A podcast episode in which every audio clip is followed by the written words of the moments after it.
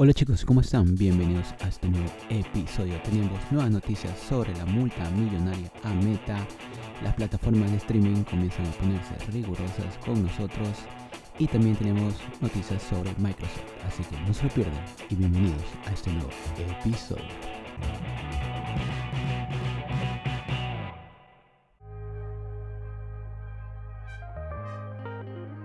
Hola chicos, ¿cómo están? Bienvenidos nuevamente a otro episodio. Lo prometido es lo cumplido. Estamos grabando el día viernes, tempranito por la mañana. No ha sido, eh, no ha sido por convicción, sino que más bien por un accidente, por cosas del destino. Ah, eh, tengo, tengo energías todavía para grabar un episodio. Debería estar durmiendo porque vengo de una amanecida bastante larga. Bueno, ya estamos aquí y aprovechando que todavía tengo un porcentaje de batería eh, personal. Entonces vamos a darle hasta que el cuerpo aguante.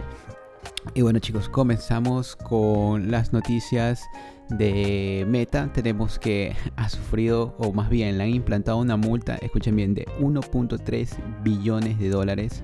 Esto es 1.300 millones de dólares esta multa ha sido porque, bueno, eh, Meta, como ustedes ya saben, es la matriz de Facebook, Instagram y WhatsApp. ha decidido eh, trasladar los datos de los ciudadanos europeos a servidores de Estados Unidos con la finalidad de hacer un backup o un análisis de información. Y esto no le ha gustado para nada a la Unión Europea y ha decidido multarla porque dentro de sus estándares es que no se puede trasladar ningún tipo de información de sus usuarios o de sus, ciudadanos a otros estados o otros países. Y bueno, la ha liado ahí Meta. Vamos a ver cómo le hace para eh, impugnar esta multa que viene a ser una de las multas más millonarias que ha implantado la Unión Europea a eh, una empresa. Y bueno, sigamos ahora, vámonos a Disney, porque esta noticia eh, ya se veía venir. Disney, al igual que HBO Max ah, y al igual que otras plataformas, ha decidido hacer una limpieza de su catálogo de películas o de, transmisiones y ha comenzado a borrar eh, muchas de las series o muchas de aquellas retransmisiones que no han tenido éxito y están siendo un dolor de cabeza o están haciendo un gasto.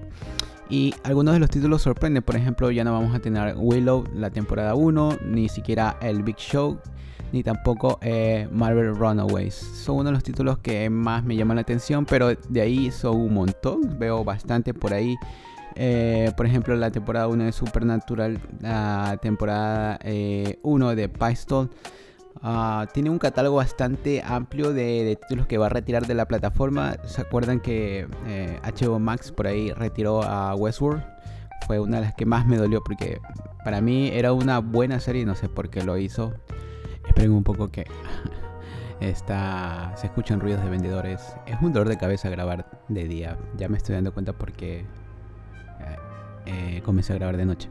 Pero bueno, yo creo que ya pasó. Entonces continuemos. Como les decía, HBO um, eh, Max también retiró algunos de sus títulos y bueno, Disney va a seguir el mismo plan, al igual que Netflix. Y vámonos a Netflix, aprovechando que ya la nombramos. Netflix ha decidido ponerse rigurosa ahora también en esta parte de la región. Acuérdense que antes eh, podíamos compartir las contraseñas para que eh, nuestros amigos o familiares de otros lados o de otras casas o de otros países puedan ver el contenido de Netflix que nosotros estamos pagando o viceversa, ellos podían compartir sus claves para nosotros poder ver el contenido de sus cuentas. Pues ahora ya no va a poder ser posible. Esto de aquí ya lleva tiempo en Estados Unidos, pero ya ha sido implantado dentro de esta región, en Sudamérica, principalmente en todos los países que cuentan con Netflix. Y pues los costos van desde 3 dólares, por ejemplo, si tienes ah, una cuenta y quieres compartírsela a alguien fuera de tu eh, hogar o fuera de tu conexión a internet, le va a costar, a ti te va a costar 3 dólares. Así que ojo ahí, antes de compartir una cuenta de Netflix, revisa bien eh, cuánto es el costo o revisa bien eh, lo que vayas a hacer antes de hacerlo. Bueno, terminando ahora con las plataformas de streaming, vámonos a Adobe, que Adobe ya es, como ustedes saben, una herramienta primordial para aquellos diseñadores gráficos Ah, pues esto es una buena noticia. Integra inteligencia artificial dentro de su motor o dentro de su interfaz eh, de, de, producción. Y Adobe ha decidido nombrarla Adobe Firefly. Y es básicamente una herramienta más que se integra dentro de la suite de Adobe. Pues simplemente es un botoncito que vamos a tener donde vamos a poder escribir el chat y vamos a poder a insertar qué tipo de imágenes queremos o qué tipo de, eh, gráfico queremos que se desarrolle y simplemente ya lo vamos a tener en cuestión de segundos porque es genial tenerlo dentro de la suite de Adobe. Bueno, aparte de que te lo crea eh, desde cero, te hace casi el 90% del trabajo, vas a poderlo editar ya el trabajo hecho. Entonces, aquellos eh, diseñadores que demoraban días en hacer un diseño, pues en cuestión de minutos van a poder eh, terminar sus trabajos. Y sigamos con las noticias. Vámonos ahora con Windows. Windows em, tuvo la semana pasada el Windows Build 2023. Es una conferencia donde Windows explica todos sus eh, nuevos lanzamientos, sus nuevos desarrollos para ya sea eh, Microsoft o todos sus servicios eh, que integran. Eh, ¿De qué hablaron? Pues hablaron del nuevo Windows 11, la nueva actualización de Windows 11. No recuerdo cuál es el nombre exactamente, creo que es 1022, pero hablaron de la interfaz de Windows, cómo se iba a comportar de ahora en adelante. Y es que Windows va a integrar directamente inteligencia artificial dentro de la página de inicio. Tenemos ahora el Bing Chat dentro de la página de inicio donde vamos a poder hacer búsquedas. ustedes ya saben, Bing Chat está potenciado por ChatGPT 4 y vamos a poder hacer una búsqueda inteligente. Y no solo eso, hablaron de Windows Copilot. Windows Copilot es un asistente inteligente, ahora sí, no como Cortana. Acuérdense que Cortana simplemente te ayudaba con la hora y unas que otras tareas, pero no era muy intuitiva.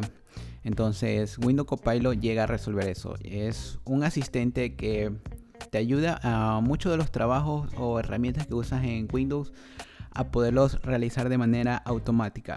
Por ejemplo, eh, estamos trabajando dentro de un documento en Word y queremos poner el modo oscuro porque queremos eh, redactar todo el texto de una mejor manera. Entonces, como no lo sabemos, vámonos a la herramienta de Windows Copilot, que básicamente es un iconito que vamos a tener en la parte de abajo y escribo, quiero poner mi pantalla en modo oscuro. Y te lo va a hacer y aparte que te lo va a hacer, te va a explicar cómo hacerlo tú mismo para que lo hagas por ti mismo la próxima vez. Entonces, realmente sí ayuda bastante. Te va a dar sugerencias, por ejemplo, vas a poder eh, cambiar muchas de las configuraciones del sistema sin la necesidad de, saber mucho sobre sistemas o saber mucho sobre eh, Windows. Esto ayuda bastante a personas que no tienen mucha destreza con las computadoras y quieren este, abrir ventanas, desplegar este, herramientas eh, modificar textos o compartir cosas por correo. Entonces simplemente con escribirlo, ahora el asistente de Copilot te lo va a hacer por ti. Y no solo ahí, hablaron también eh, sobre el nuevo navegador Edge que ahora integra este, estas tags o estas eh, inserciones dentro del navegador. No recuerdo exactamente cómo se llama, pero ah, te va a poder, eh, por ejemplo, si estás buscando hoteles dentro del navegador para un viaje que deseas realizar dentro de unos días, pues vas a poder integrar estos eh, plugins, sí, ya me acordé, se llaman plugins.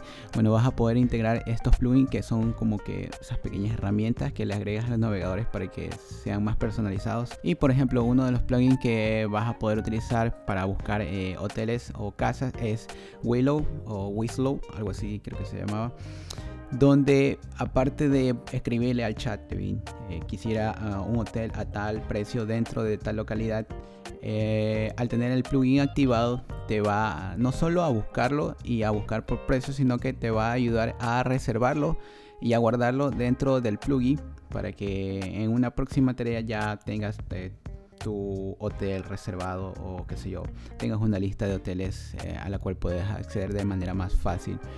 Y esto es bastante eh, útil para aquellos estudiantes, por ejemplo, yo me incluyo, eh, estamos haciendo ya sea tareas de titulación o estudios sobre un tema, descargamos el plugin que nos va a servir y con el chat eh, de Bing vamos a poder buscar eh, cualquier cosa y lo va a citar de manera automática y te va a dar eh, también el sitio web o el libro de donde se extrajo esta cita. Básicamente estas actualizaciones que ha dado Microsoft son herramientas que se van a ir integrando poco a poco dentro del sistema operativo. Disculpen, voy a hacer una pausa porque yo no sé qué es que comen mis vecinos en las mañanas, porque realmente hacen una cantidad de ruido impresionante. Voy a tener que preguntarles qué es lo que se están metiendo porque no, no se puede soportar. Y lo peor es que no le dura todo o toda la mañana. Es, son unas horas y son las horas en las que yo a veces necesito trabajar. Pero bueno, parece que ya se les está acabando. Entonces continuemos eh, con el podcast. Mil disculpas con la eh, siguiente noticia, ya terminamos con Microsoft. Tenemos ahora que Google pretende regular la inteligencia artificial. Google ha decidido eh, iniciar, unirse con la Unión Europea o el Parlamento Europeo para eh, formar leyes que regulen la inteligencia artificial. Y es que ya se preocuparon en la anterior conferencia sobre el avance y el crecimiento de la inteligencia artificial en la última, o más bien en el último año, porque ha sido bastante exponencial y ha habido una preocupación bastante grande. Por ejemplo, la tecnología de la IA evoluciona a una velocidad extrema, por lo tanto necesitamos un acuerdo voluntariado sobre reglas universales para la inteligencia artificial. Ahora, dijo eh, Vestager en Twitter, Vestager es una de las comisionadas de la Unión Europea. Y pues ella está muy contenta de que Google ha decidido eh, tener esta iniciativa para poder controlar ahora en el presente el avance de la inteligencia artificial y no que en un futuro tengamos algún tipo de inconvenientes. Esto sí que suena a ficción, pero realmente es muy importante tener en cuenta de que todo lo que viene de aquí al futuro es para ayudar al ser humano y no como que mm, hacerlo de una forma ociosa a las actividades que vayamos a realizar porque nos está ayudando demasiado, diría yo, pero si se lo hace con reglamentos, creo que sí, sí se puede dar, eh, sí lo vamos a poder implementar. Y pues ya, yo creo que deberían iniciar ahora mismo. Bueno chicos, aquí terminamos con las noticias tecnológicas de esta semana. Vámonos ahora rápidamente a los estrenos del fin de semana. Bueno, y comenzando rápidamente, vámonos a la plataforma de Netflix. Tenemos el estreno de Fubar, protagonizada por Arnold Schwarzenegger y Mónica Barbaro, que cuenta la historia de un agente de la CIA que acepta una última misión, pero eh, dentro de la misión se da cuenta que su hija también está involucrada con la CIA. Pues en esta serie vamos a tener acción al puro estilo de la CIA.